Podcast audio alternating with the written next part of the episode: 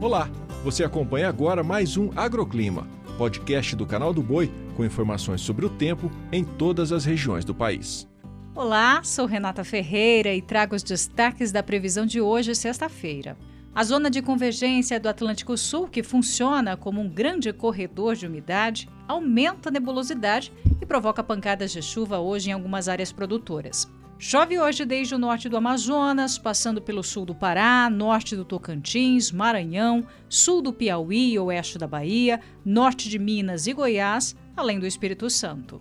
Também são esperadas pancadas de chuva a qualquer hora do dia e céu nublado no sul de Roraima e interior do Rio de Janeiro. Ao contrário, uma massa de ar quente seco segue avançando no sul e em algumas áreas do sudeste.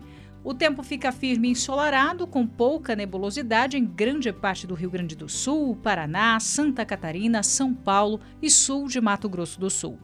Mas no Nordeste brasileiro, o sol também brilha forte desde o leste da Bahia até o Rio Grande do Norte. No litoral, pode chover de forma rápida e isolada.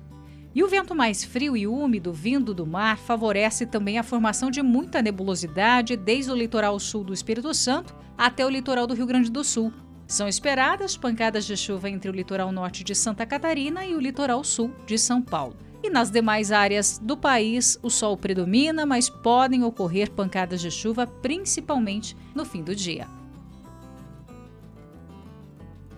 O agroclima pode ser acompanhado também na programação do Canal do Boi e em nosso portal, o sba1.com. Até a próxima!